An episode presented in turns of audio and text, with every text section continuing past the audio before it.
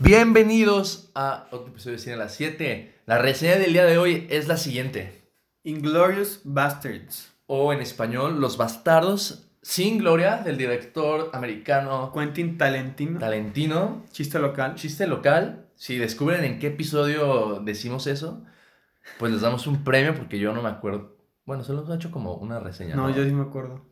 Pero no voy a decir. Si, si alguien nos manda en qué episodio decimos por primera vez Quentin Talentino, le vamos a dar No sé. algo. Algo, hay que Una recomendación de una película. Ah, una mención. Vamos a hacer su recomendación mencionando de que esta persona Recomendó, esta película. ¿Qué pensamos? Dejamos su shoutout en Instagram. Y pues ya sería todo. Y eso sería todo. Pues un gran honor, ¿no? Bueno, X ya. Sí. Entonces, Inglourious Basterds, una película, yo creo que es la mejor de Quentin Talent- Talentino. Talentino. Quentin Tarantino. Me gusta mucho. Yo pensaba que era la mejor hasta hace unos meses. Bueno, sigue. Bueno, para mí sigue siendo la mejor. No he visto Death Proof, pero sé que no es mejor que Death Proof. Y, y creo que su combinación de, de francés con alemán, toques de inglés, es muy buena. La historia es muy divertida, interesante. Ese aspecto histórico creo que es de lo más cinemático que tiene, o sea, serio de alguna manera, con su estilo completamente. Los personajes muy agradables. Lo más fuerte, creo que la historia de Shoshana con Hans Landa, como esta dinámica, y también con Daniel, Daniel Brühl. Daniel Brühl. Brühl. Esa parte, la parte de Aldo Rain y los Bastards, siento que es un poquito más débil, Hmm. pero muy entretenido. Obviamente tiene como sus estructuras de diferentes historias, pero es lineal, ¿no? Creo que esta es una película lineal. Es. Con algunos, Sí, obviamente unos flashbacks, pero lineal. sí, lineal. Y, y creo que es la más sólida que tiene Quentin Tarantino. Me gusta mucho. Talentino. Y yo, yo creo que lo dije. Ok. Me gusta bastante. Yo, la primera vez que vi esta película me fascinó, como no tienes idea, porque yo no soy muy fan de, de Talentino, pero Ajá. así ya le vamos a decir, ¿o qué? Yo ahorita lo dije naturalmente, así que pues está bien. Bueno, de Tarantino yo no soy muy fan, pero esta sí, la verdad me, me gustó bastante. Este, fue de las primeras que vi de él, luego empecé a ver más de su, trabajo y no me gustó tanto, la verdad. Y luego, este, la primera que vi fue Pulp Fiction y me gustó mucho. Y luego volví a ver Pulp Fiction y me siguió gustando mucho. Y luego volví a ver Bastardos sin Gloria y ya no me gustó tanto como la, como la primera vez que lo vi. Pero porque Ah. tu estándar de Tarantino bajó o porque ya tenías como un estándar más amplio en general de las películas. Yo creo que porque ha teni- yo creo que en general Pulp Fiction está mucho mejor hecha que Bastardos sin Gloria y voy a decir por qué. Sí, sí es una película que sí me gusta, o sea, Tarantino sí siento que es de las mejores. Este, pero aún así ya no siento que sea su mejor película. Yo creo que Pulp Fiction sí, aunque tenga el mame súper grande, Ujú. yo siento que sí es una muy buena película. Y Bastardos sin Gloria sí es una muy buena película, pero tiene sus detalles que siento que le bajan la calidad. No sé si... Bueno, primero voy a decir lo bueno, ¿no? Porque sí tiene muchas cosas buenas. Este, lo bueno, pues las- la actuación de, Han- de Hans Landa, de Christoph Waltz. Christoph Waltz, buenísima la actuación. De los mejores villanos. Aunque la primera vez que lo vi, lo sentí con mucha presencia. Y la segunda vez que lo vi, me fijé que no tiene tantas escenas en la película. Aún así, las escenas en las que está Es- muy fuerte.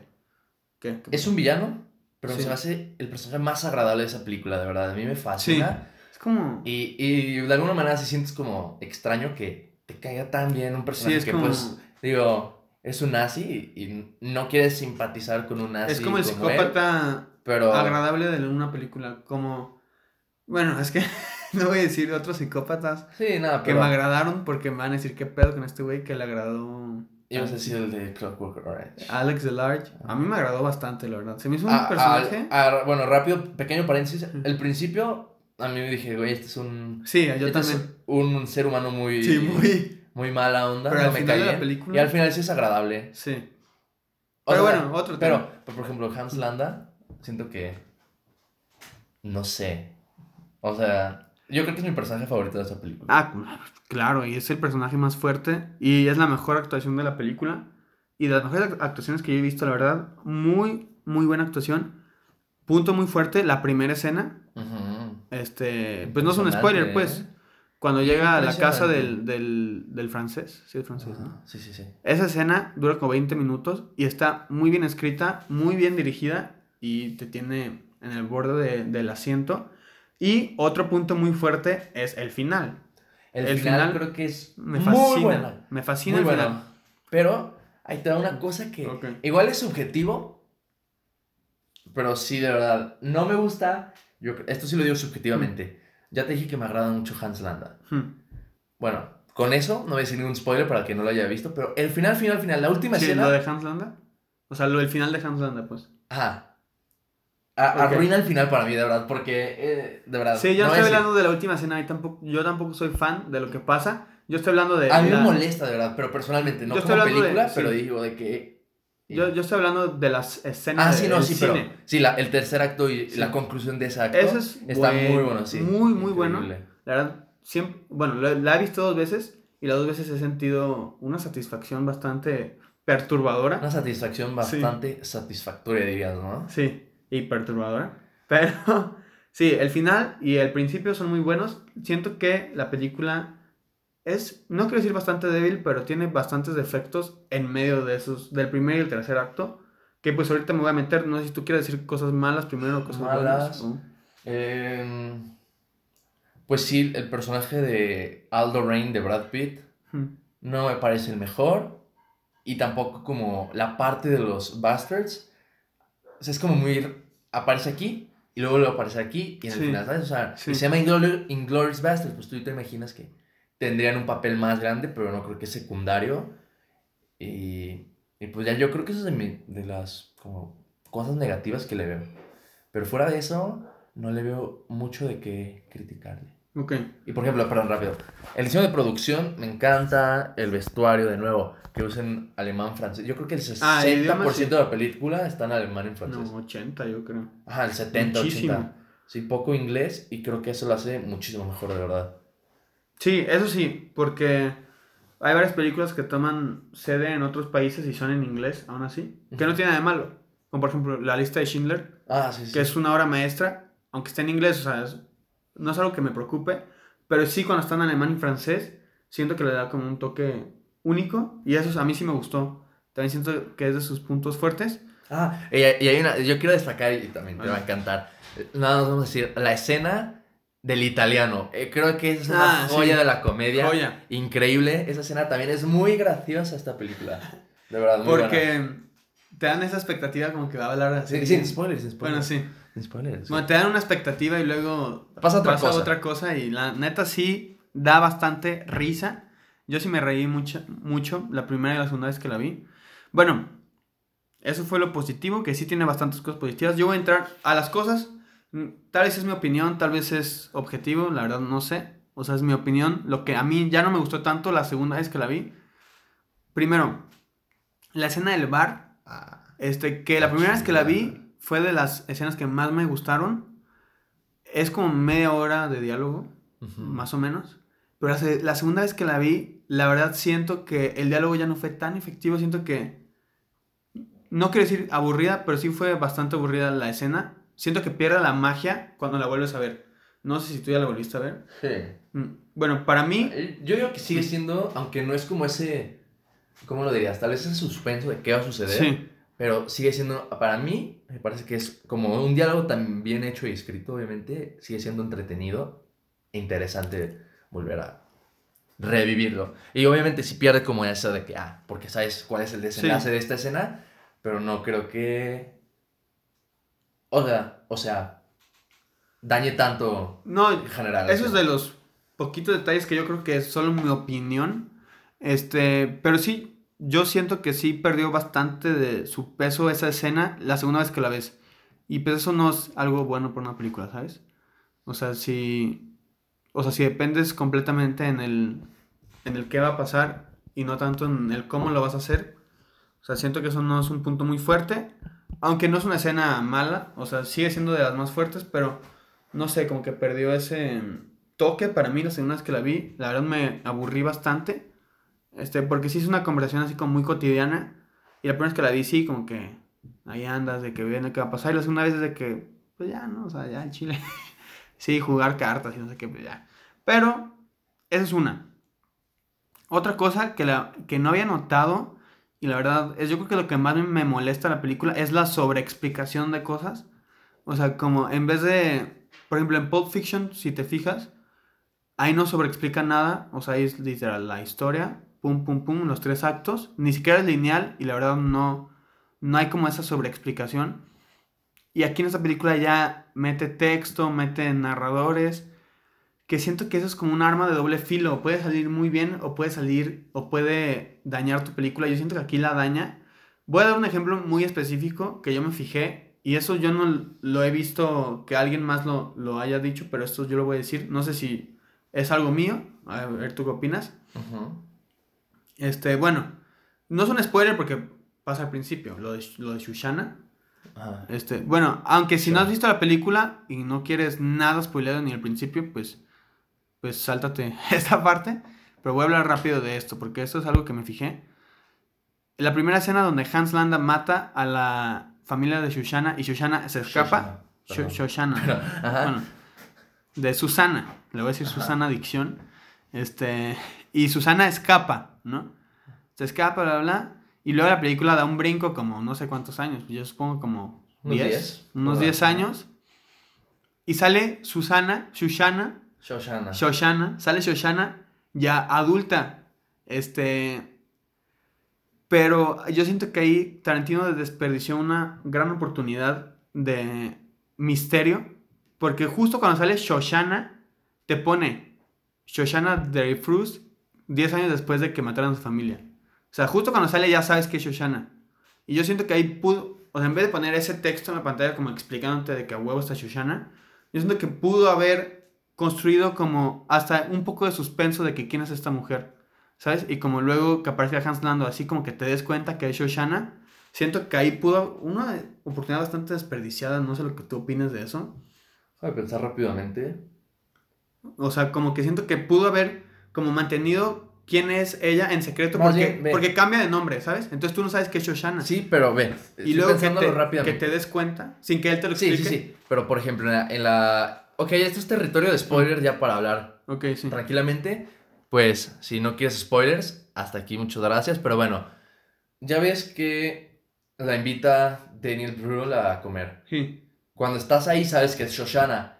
Sí. Entonces, sin ningún aviso, llega Hans Landa y ahí dices de que no, o sea, no puede ser. O sea, está, está esa como emoción de, ¿sabes que ella es Shoshana? Él es Hans Landa. Está esa como, ¿cómo lo llamamos? Como esta esta, eh, esta no, no emoción, ¿cómo le dices? Como este suspenso, esta drama sí, pero ¿cómo? sabrá, pero por ejemplo, si no sabes que es Shoshana y a Hans Landa, pues no, no, te, no te provoca nada. No, pero visualmente puedes hacer suspenso. No, pero pues, o sea, podría ser como, igual lo ve la ve raro o algo así, pero cuando le, le pide los papeles, así, o sea, no te dice nada y, y de nuevo, ligándolo a la primera escena. O sea, como que hmm. yo siento que no sea como tan efectivo en ese momento de que aparece Hans Landa. Y es como, no. sé que, wow, sorprendente. Esa sorpresa, esa ansiedad de qué le va a pasar a Shoshana. Pero si no sabes que Shoshana hmm. llega, no te causa nada. Y pues como que, ah, es Shoshana, qué cosa, ¿no? Por, eso yo diría que sí. no concuerdo. Ok.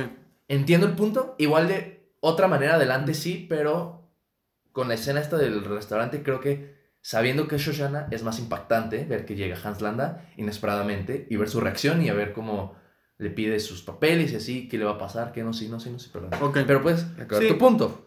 Pues, o sea, ese fue mi punto. Entiendo también tu punto de vista que esa escena también es bastante buena por la tensión que ya sabes que es. La tensión, exacto, tensión. Eso era la este, lo, lo que yo decía era, pudieron haberlo revelado antes de esa escena ¿no? Como en otra escena tal vez, de que tú te des cuenta, o durante esa escena yo creo que también pudo haber sido como una oportunidad como para, o sea, de que, ¿por qué está actuando tan raro Shoshana? Bueno, Emanuel, se llama Emanuel, ¿no? No, recuerdo bien. Emanuel Mimiu. Sí, ¿no? Ay, está bien el francés, ¿eh? Se quedé sorprendido. Sí, de que por qué está actuando tan rara y luego como que ese shock de, oh, es Shoshana, ¿sabes? Ajá. Y tal vez no tienes que poner texto. Es que a mí no me gusta cuando ponen texto literal de que explicándote cosas en la pantalla. Ya sé que a veces sí funciona, pero a mí no me gusta. Ese es un pequeño. O sea, ese es pequeño, ese no me molestó tanto. El que sí me molestó bastante fue el narrador explicando cómo va a incendiar el cine. La verdad, yo no entiendo la razón de esa... Yo creo que es como el estilo, o sea, sí, es parte del estilo de Tarantino. Por eso es un estilo que a mí no me gusta tanto. O sea, está este narrador explicándote que el, las cintas de, de film, de filme, o no sé cómo se diga, son, son, bastante propensas a quemarse y que con eso va a quemar el cine, explicándote todas estas cosas que siento que son completamente innecesarias y siento que no entiendo por qué metió esa escena ahí. O sea, y es como estas, este, como esta sobreexplicación, ¿no? Que por ejemplo en Pulp Fiction no se ve, ¿sabes? Ajá. Y ya en sus otras películas como Once Upon a Time in Hollywood, también que te explica con un narrador como cinco años en la vida de Rick Dalton, ¿sabes? Como que esas cosas a mí no me gustan, no, no me funcionan. Siento que me gustan más estos directores como más visuales, que saben, es que siento que son como métodos muy baratos. El texto en la pantalla, el narrador, siento que son como cosas muy baratas, a menos que tu película esté basada en narración, porque hay películas así basadas en narración. Este, yo siento que si metes un narrador en una o dos escenas, sin necesidad de meter un narrador, o metes texto en una o dos escenas sin necesidad de meter texto, se me hacen recursos muy baratos como para explicarle a la audiencia que no se pierda. Y no sé, eso ya es estilo de Tarantino. Por eso yo digo que Pulp Fiction este, siento que está mejor hecha porque no usa esos recursos todavía, ¿sabes? Yo, yo, concuerdo en cierto tipo de películas, ¿sabes? Pero, por ejemplo, aquí como es Tarantino, que, ¿sabes? Es muy over the top. Sí. Y es como cómico, muy exagerado, muy violento. Creo que como no es tan serio, no necesita mantener como... Este puede como meter esos elementos que sí lo hacen no más entretenido, pero es como. Entre, pues sí, sí por entretenimiento. sí, por eso yo no digo que es objetivo. Yo, o sea, en mi gusto de cine, eso no entra, ¿sabes? Ajá. O sea, que esos recursos a mí no me gustan. Me gusta más como que o te dejen con la duda o que lo representen de una manera visual. Siento que es más enriquecedor para la experiencia, aunque suene muy mamón. Pero pues yo siento que sí. O sea, directores muy visuales como Stanley Kubrick o así, que sí tiene películas basadas en narración, como La Naranja Mecánica, ¿sabes? Pero porque el libro es literal una narración, este, pero aún así no te da como estas explicaciones como baratas, ¿sabes? El, el 100% de los libros son narrados, ¿sabes? O sea, sí, pero yo digo narrador, bueno, o sea, de que en primera persona, ¿sabes? Ah, ok. Pero, este, bueno, esos son mis puntos débiles. Y uno último que quiero recalcar, parece que no me gusta la película, pero sí, sí me gusta son estos pequeños detalles que tal vez la bajan un poco de nivel comparado como Pulp Fiction, si hablamos de Tarantino. Este, pero el último punto débil, que la primera vez no noté, la primera vez que la vi, la verdad la seguí bastante bien y entendí todo, pero la segunda vez que la vi, noté que sí es un poco confusa, ¿eh? O sea, como que la narración va de un lado a otro, hay bastantes personajes y no sé, o sea, como ya la había visto, pues entendí todo. Pero de hecho, la vi con mi hermana y mi hermana estaba perdidísima. O sea, ¿qué está pasando? Y no la juzgué porque la estaba viendo y dije, la verdad, si no lo, o sea, si no lo hubiera visto antes, la verdad yo tampoco estuviera entendiendo. La segunda vez como que sí la noté un poco más desastrosa. No sé por qué, porque la primera vez entendí perfecto. Aunque la segunda vez, como que el plotline de los americanos, así, siento que se pudo haber hecho mejor. El de Shoshana siento que sí es bastante claro. El de los Bastards, como tú dices, siento que sí es un poco débil y un poco confuso en medio de la película. Como antes de la escena del bar y por ahí, por esos rumbos, siento que se pone un poco confusa la película y por eso ya es algo menor. No sé, ¿tú qué opinas de eso? ¿De acerca de los Bastards? No, pues de la película, puntos malos, buenos, conclusión. Ah, pues yo mi conclusión es que sí, como historia principal, la de Shoshana Creo que es muy buena. Sí, muy buena. Y ya como side story, su plotline, la de los americanos, como dices, sí, no, no es tan fuerte. Creo que no complementa tan bien. Y al final sí, ellos creo que son los casi protagonistas, coprotagonistas de la historia. Pero, pues fuera de eso, obviamente no le veo otra cosa tan mala. Okay. Obviamente manteniendo como el tono de la película y el estilo de Tarantino, pues creo que sí es de sus mejores películas. Y yo le voy a dar, ya voy a concluir, ¿no? Yo ya le voy a dar un 9. Ok. Yo, mi conclusión es, me gusta mucho la película porque parece que no me gustó, nomás quería recalcar los detalles que le vi la segunda vez que la vi. Este, pero sí me gusta bastante. O sea, yo creo que sí es mi segunda favorita de él, después de Pulp Fiction. Este, pero sí hay estos pequeños detalles que, bueno, ya son su estilo, donde yo no, no me gustan. Tal vez esos, esos detalles que él tiene en su estilo. Hay mucha gente a la que sí le encanta su estilo y pues lo respeto, la verdad. Pero al final de cuentas, pues, aunque no sea de mi tal gusto, sí acepto que pues sí es un buen director, de los mejores de hoy en día. Aunque yo no vaya mucho con su estilo, yo voy con un estilo tal vez un poco más visual, no tan explicativo. Pero en sí es una buena película, tiene sus defectos, pero sí es de sus mejores. Y yo le voy a dar un 8-5 a esta Pues película. bien, está bien, está bien. Y pues eso fue todo de Cine a las 7 por este jueves. Y pues nos vamos a ver ya hasta el domingo Con un tema nuevo. con un súper tema nuevo que es directores de fotografía. Vamos a hablar de estos, estos caballeros o damas, no sé si... Sí, claro. Bueno, sí.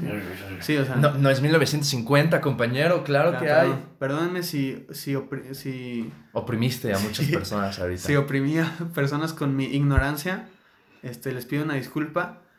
Pero pues sí, nos vamos a ver con este tema, directores de fotografía. Estas personas que... Bueno, ya... Dirigen la fotografía. que dirigen la fotografía Vaya. y hacen que la película se vea tan bonita. Así es, muy simple como lo ponemos, pero pues entérense más el siguiente domingo. Es que bueno, eso es todo. Bye. Bye.